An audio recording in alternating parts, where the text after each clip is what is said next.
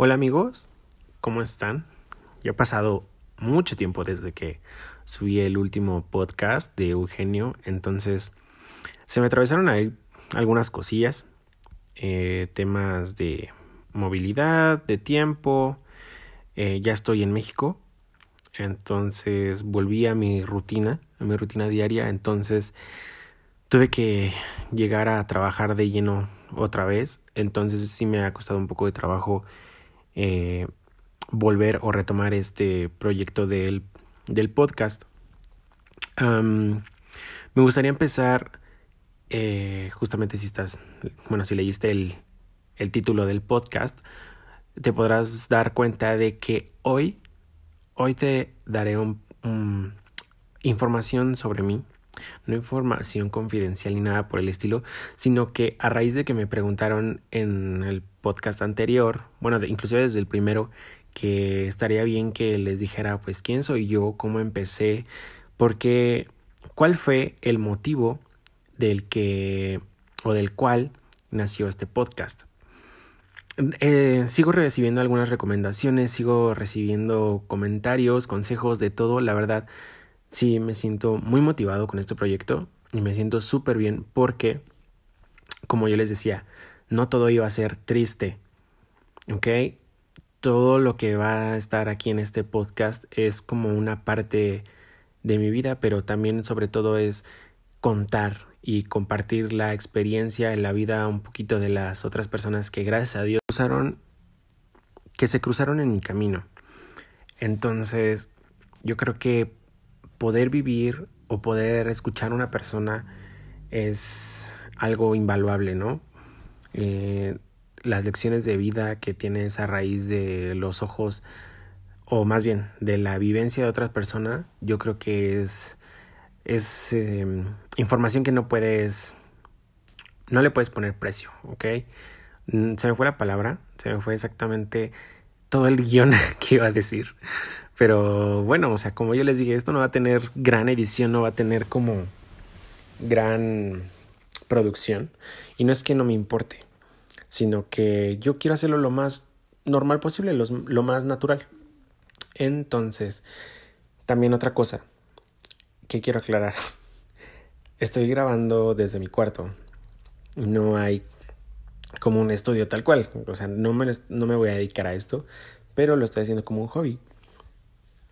¿Qué quiere decir esto? Que si de repente se escucha el perro, que si pasa el camión de la basura, que si tengo que salir a, no sé, abrir la puerta o algo por el estilo, pues en la mayoría de lo posible trataré de estar, o más bien grabar, cuando yo sé que no voy a tener ese tipo de problemas, ¿vale? Entonces, vamos a empezar. Espero que te guste. Gracias por seguir este proyecto y gracias por ser parte de mi vida. Ok, pues empezamos. La primera pregunta fue, ¿quién eres? Creo que es una de las preguntas más difíciles que le pueden hacer a alguien, sobre todo en tiempos tan, tan inciertos como estos, que te ponen a prueba en todo. Pero bueno, esto ya es más profundo, más filosófico. Tal cual mi introducción sería, me llamo Antonio, Antonio Chávez, tengo 24 años, estudié la carrera de administración en el Tecnológico de Estudios, superiores, superiores perdón, de Coacalco. soy una persona que decidió renunciar a su trabajo, a un trabajo después de un año con un muy buen sueldo, la verdad. Pero yo creo que muchos se van a sentir identificados cuando digo que el sueldo que te pagan no es, no amerita o bueno, no es igual al esfuerzo o al sacrificio que haces. Em, puedo decir que lo que me llevó a decir esto no es para mí fue que entré en un, en un mal momento quizá para la empresa, entonces tuve que fletarme demasiado. Mm, les voy a contar un poco de cuál fue eh, el escenario en el que yo tuve que decidir si me iba a Estados Unidos una temporada y, o me quedaba. Mm, ya estaba por cumplir un año, yo trabajaba hasta Santa Fe, pero un día en el tráfico, al tráfico horrible, lloviendo, sobre la avenida Constituyentes, yo venía en neutral, porque el tráfico estaba horrible. Entonces era en pendiente, entonces ya no, ni caso de que el carro estuviera prendido, ¿no? Nada más estaba en puro neutral. En este tráfico me tardé casi dos horas en poder llegar a... Mm, en ese entonces yo estaba viviendo ahí cerca de Reforma y me tardé para llegar ya en... O sea, mi destino total pero fueron como tres horas. En ese lapso tuve una llamada muy importante. Una llamada que hizo que cambiara totalmente mi vida, una, un giro de 360 grados. Y adivinen con quién fue. Pues con mi mamá. La llamada se dio porque durante ese trayecto, ese tramito cortito, me hice como una introspección horrible, de esas que te juzgas, que sientes que no estás haciendo nada de tu vida, de que ya tienes todo, tienes todo lo que una persona de, en ese entonces tenía 22 años. O sea, una persona de 22 años lo que quiere a esa edad es tener carro, tener un departamento, un buen trabajo, un buen sueldo. Yo lo tenía. Tenía todo eso y más, ¿no? Pero yo no me sentía bien. Entonces viene la llamada, le marco a mi mamá y le marco casi casi llorando, ¿no? Le digo, mamá, no sé qué estoy haciendo en mi vida, me siento mal. Casi casi fue una llamada de auxilio. Y lo primero que me dijo fue, vente para acá. Vente para acá, aquí te quedas un tiempo, te despejas, piensas bien las cosas. Eh, si quieres, vemos la, la opción de que trabajes aquí. Y, o sea, esas palabras me hicieron sentir un alivio, como de esas veces de que, pues sí, estás hablando con tu mejor amiga, estás hablando con tu mejor amigo y escuchas las palabras correctas, es, escuchas ese apoyo que te hizo falta en un año, ¿no? En el, en Y ya, o sea, no tuve que pensarlo mucho realmente. Muchos, muchas personas me cuestionaron de, ok, entonces vas a renunciar y vas a dejar todo, ¿qué vas a hacer? ¿Te piensas quedar allá para siempre? Y yo así de, mi respuesta era, no sé. O sea, no, no tengo ni idea de qué va a pasar, no, no tengo un plan. Me estoy yendo con lo único que tengo y estoy viendo por mi salud, mi salud mental, que yo creo que en estos días es es lo más importante porque si no tienes salud mental yo creo que no haces nada, ¿no? entonces empecé con los trámites. Primero, chequense esto. Esto también está muy cañón. Empecé con los trámites del pasaporte.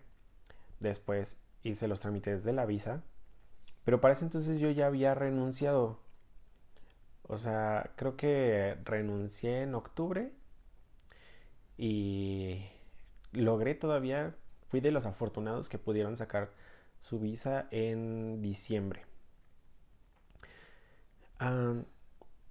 y esto fue como un gran, fue la apuesta de mi vida, porque pues si dejabas algo, digamos, entre comillas, seguro, porque pues viene la pandemia. Obviamente yo no lo sabía, pero ¿quién te dice que no te ibas a quedar sin trabajo o sea, muchos perdieron sus trabajos o se arriesgaron meses antes a, obtener un trabajo que perdieron. O sea, no sé, estoy suponiendo, estoy suponiendo demasiadas cosas, ¿no? Fue, les digo, una apuesta 50-50, me va bien, me va mal. Y ya. Así se dieron las cosas. Eh, les digo, renuncié, todavía no tenía ni la visa. Y créanme que haber renunciado fue un alivio también grandísimo. O sea, quitarme como esa responsabilidad. No es que le tema la responsabilidad, porque no. Pero me sentí mal. Entonces yo se lo otorgo más que no me sentía mal y entonces yo sentía que no hacía ni mi trabajo bien y mi vida estaba horrible, ¿no? No podía pensar nada. De hecho, hubo una semana que tuve una... Mmm, antes de tocar fondo, hubo una semana o dos donde yo tenía jaqueca, de plano me sentía horrible, me enfermé del estómago, era así, yo estaba con un humor horrible. Y aquí fue cuando tuve que recurrir a las como sesiones psicológicas, pero no recuerdo bien el término o más bien este ramo de la psicología, pero esta persona me ayudó también bastante. Yo creo que en otro episodio les voy a hablar bien de que, cómo fue este proceso con mi terapeuta para poder lograr esa transición. ¿okay? Yo creo que es un buen tema eso de soltar, soltar cuestiones de tu vida, soltar personas y cambiar, ¿no? Creo que eso sí sería bueno abordarlo en un futuro. Pero bien, al grado de ya tener jaqueca, de ya estar mal, de tener un mal interno, porque, no sé, yo se lo atribuía al trabajo, ya te dice que no estás bien, ya empiezas a poner atención en otras cosas y en este caso pues era mm, ¿qué estoy haciendo? O sea, era realmente necesario que yo me saliera de mi casa, que buscara un trabajo súper lejos, que buscar departamento. No sé, igual tampoco sé por qué lo hice. Entonces, aquí es como una reorganización, es como un reset total de mi vida. Y la hoja en blanco fue llegar a Estados Unidos. Aquí el dato es que casi no llego, como vieron lo de así empezó mi 2021 o mi 2020 también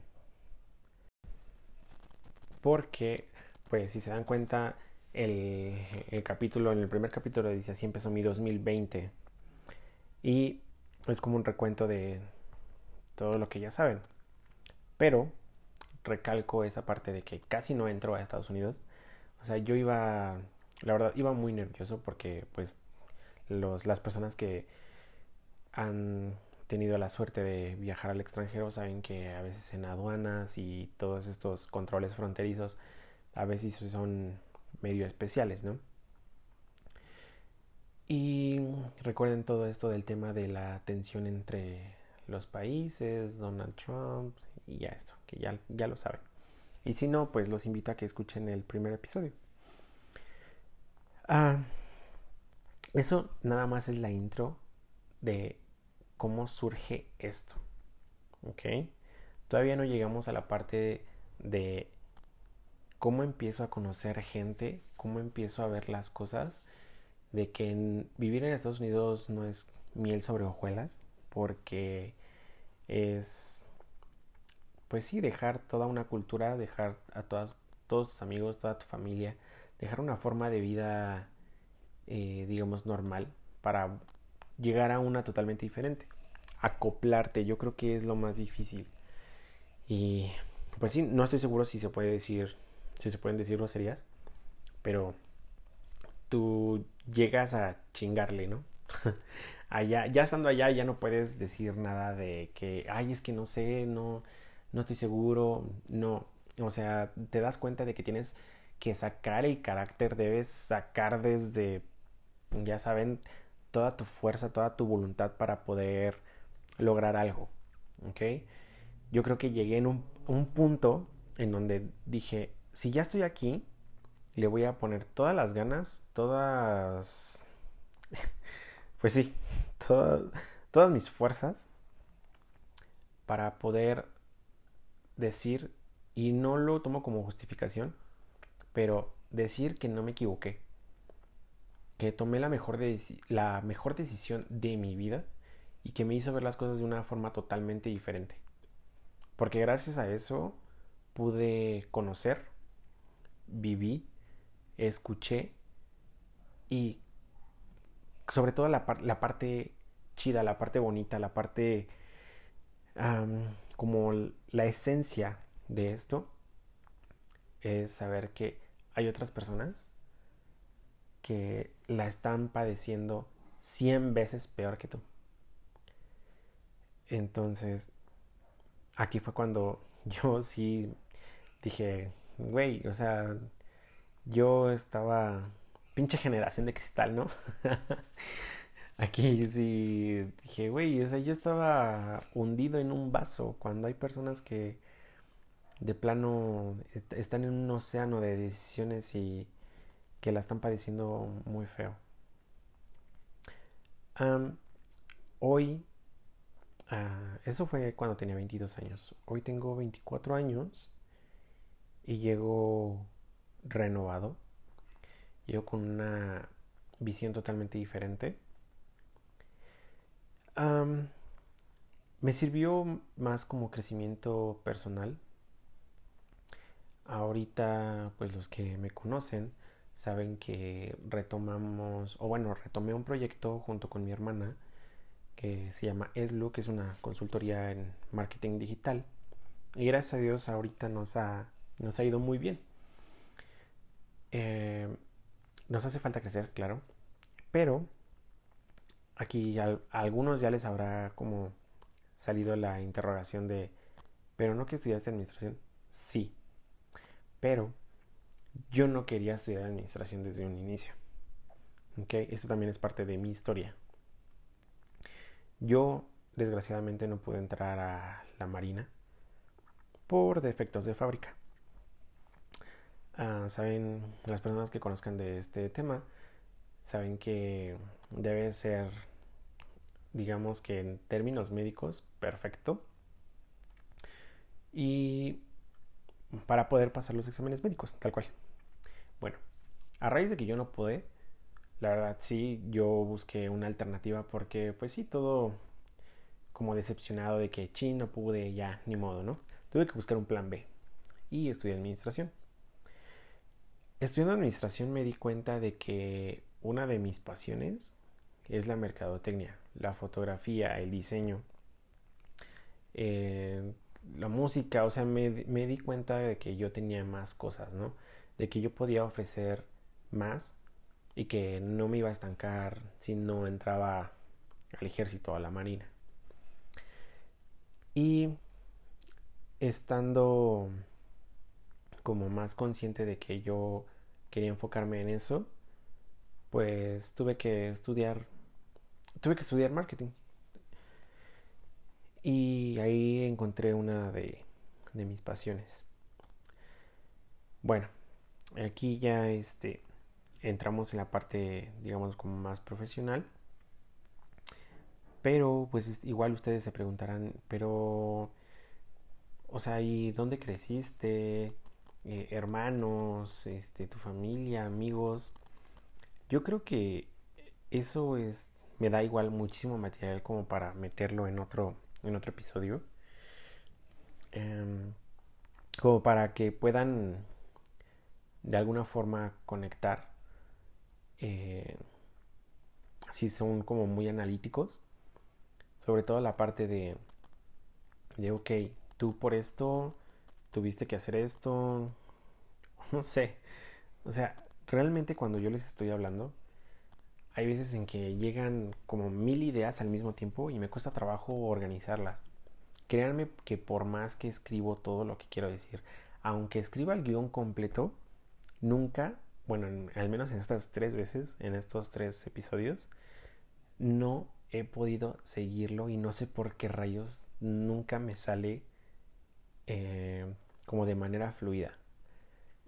Creo que es por lo que les digo que quiero que sea de la forma más natural como si estuviera en vivo. O sea, esto no, en vivo no tiene edición, nada. O sea, ustedes lo escuchan así. Y creo que eso es lo que me hace como seguir hablando. De alguna forma, sí siento como si alguien estuviera enfrente de mí y estuviera escuchando todo lo que digo. Es como un momento de, de reflexión, ¿saben? De que tú le puedes preguntar o le puedes decir a una persona, a ver, ¿tú qué ves en mí? Pregúntame, dime y ya, yo te contestaré todo lo que tú quieras. Pero también no quiero hacer estos, estos episodios tan largos. ¿Vale? Entonces, volviendo al punto, eh, fue eso. Eh, estando en Estados Unidos tuve que, pues sí, trabajar. Y no es como que trabajara de, pues, en lo que estudié, claramente, ¿no? Muchas personas lo, lo primero que se imaginan cuando alguien que se va a vivir a Estados Unidos es, no, pues va a trabajar en un restaurante o algo. Afortunadamente no fue mi caso, pero aprendí demasiado. Aprendí eh, que la vida es demasiado dura. Tuve como que quitarme esa venda de los ojos y decir, tú estabas viviendo una, una realidad muy diferente a la de millones de personas alrededor del mundo. Es de aquí cuando tú tienes que sentarte y decir, o sea, he vivido una mentira, ¿no? He estado en las nubes todo este tiempo. pero a raíz de que tuve que trabajar, así como para experimentar, que yo sí lo veía, la verdad no estaba al principio tan comprometido, pero llega todo este tema de la pandemia. Ustedes saben, como les había compartido en el, en el primer capítulo, que tuve que trabajar, o sea, ahí ya fue un, meramente un tema de supervivencia, necesidad de tener que llegar a trabajar porque, pues para empezar no tenía dinero. No era como que yo iba a turistear y, pues porque a fin de cuentas no se pudo. Eh, sí, salí algunas veces, pero, pues, o sea, ¿qué te imaginas cuando dices que vas a turistear? Pues que la vas a pasar bien, ¿no? O sea, vas a conocer, vas a estar ahí por el centro, vas a comer y todo esto. Pues no, yo no hice gran cosa. Visité algunos lugares muy escasos. Y de hecho hubo un momento en marzo, abril, que yo tenía un viaje planeado con mi hermana a Nueva York. Y de Nueva York yo me iba a Berlín. Yo iba así, tal cual dije, ok, si ya llegué hasta acá, yo puedo llegar todavía más lejos y puedo perderme más. O sea, yo estaba aferrado a perderme y ver hasta dónde podía llegar. O sea, la realidad, en realidad fue como un viaje de encontrarme a mí mismo y ver hasta dónde podía llegar, eh, ver con qué situaciones me encontraba y ver cómo reaccionaba. Así tal cual yo dije, ok, yo me quiero ir a Berlín, ya llegué hasta acá, aquí no, o sea, no, no siento que sea como un reto personal, es como más físico. Pero me quería distanciar. Llegó un momento en que yo dije, ok, yo me quiero distanciar, quiero estar solo, quiero estar completamente solo y ver qué es lo que yo puedo lograr solo. No se pudo por temas de pandemia, pero tuve que aferrarme a que al menos en el tiempo que durara la pandemia, tendría que seguir trabajando, tendría que ahorrar, si ustedes quieren, para cuando yo quisiera regresar. No podía tardarme más de seis meses, porque es el, permiso que te daban. Bueno, el que dan, no puedes quedarte más de seis meses en el estatus legal. Y de hecho estuve a nada de perder yo creo que mis papeles, porque regresé dos días antes de que se venciera mi permiso. Igual por temas de pandemia. No había vuelos. Encontré uno que fue como la brecha para poder salir de Estados Unidos y conservar los papeles. Y hasta ahí yo creo que esa es la parte que ustedes querían escuchar, como de quién eres, porque, pues bueno, ese es una, es uno de los fragmentos que van a mm, que van a contemplar como todo este todo este proceso de de introducción, si lo puedo llamar así, para no gastar todos los todos esos puntos que quisieran escuchar. Al menos la parte de, ok, que soy una persona que tuvo que hacer tal cosa de tantos años y como la introducción a lo, a lo que viene y que a raíz de eso pude empezar este podcast. Yo lo veo así. Por favor, créanme que si en algún momento se me va la onda y yo puedo, yo puedo hablar todo el día, pero a veces sí ya cuando me doy cuenta y veo el temporizador de la grabación, digo, diablos, ya llevo 20 minutos hablando. Como que de esas veces que no, no, no llegas a ningún lado con lo que estás diciendo, pero tú sabes que quieres decir toda la información al mismo tiempo. Entonces, tengo que aprender eso, a calmar un poquito todas las ideas que, que van surgiendo, en el momento para poder unirlas al próximos episodios. ¿Ok? Porque tampoco quiero hacer un, un segmento de una hora, porque, pues no sé, a mí sí me cansaría un poquito estar escuchando la voz de una persona una hora. Sobre todo que no sé si tenga la mejor, el mejor tono de voz como para escuchar como más de 20 minutos, ¿no? Ah, entonces yo creo que sería prudente dejarlo hasta aquí.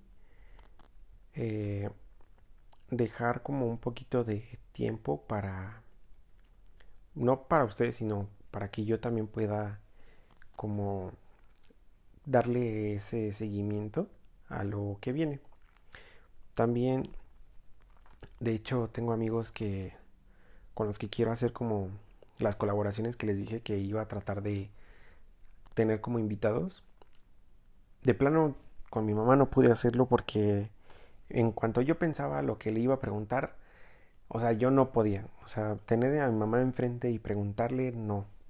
O sea, no iba a poder ese sentimiento que te da como preguntarle cosas como muy directas a tu mamá y de, de que sabes que cuesta un trabajo y todo me cuesta todavía mucho trabajo. Entonces, espero en algún futuro poder hacer como esa mini entrevista y que escuchen ustedes cómo fue ese proceso para ella. Porque pues nosotros nos ponemos a pensar siempre nosotros, de cómo lo vivimos, pero no sabemos cómo lo viven nuestros padres, ¿no? Eh, a veces sentimos que nada más nosotros somos su prioridad, pero pues sí, ellos cuándo, ¿no? Pero bueno, ya me estoy adelantando un poquito a lo, a lo que sigue. Y déjenme comentarles muy rápido. Eh, tengo ahí igual pendiente una pequeña conversación con un muy buen amigo que conocí eh, ahora que regresé a Florida, el buen Jonathan, que estuvo trabajando conmigo eh, durante el, el último, mm, bueno, durante mi última visita, que estuvo conmigo ahí un tiempo. Y también créanme que su historia es, es digna de escuchar. Todos tenemos como algo, algo que compartir para hacer que tus ojos se abran un poquito. También tengo otro de un, amigo en Puerto Rico que se llama Yomuel, que también eh, tiene muchas cosas que compartir con nosotros. Y otro proyecto que, bueno, son otros dos, con mi amigo Mike, el buen Mike, que pues vive en Chignahuapan y también él pues sí la sufrió en algunas en algunos aspectos y tuvo su punto de vista con su familia eh, incluso también tengo otro pendiente con un amigo que se llama Daniel que es psicólogo y yo creo que con él podríamos abordar bien este tema de por qué yo decidí, cómo me sentía y que ustedes también como puedan hacer algunas preguntas. Aún no, no tengo bien la logística armada porque volvemos a lo mismo de las ideas. Tienes tantas ideas que quieres hacerlas todas al mismo tiempo. Entonces yo la verdad soy una persona muy, desorganizada. Hasta se me traba la lengua, ¿no? Entonces, por favor, eh, estén al pendientes. Eh, trato de, de hacer lo mejor posible para que esto salga bien. Y bueno, si llegaste al final de este episodio, te doy las gracias. De verdad, eh, quiero que sepas que te lo comparto con mucho cariño.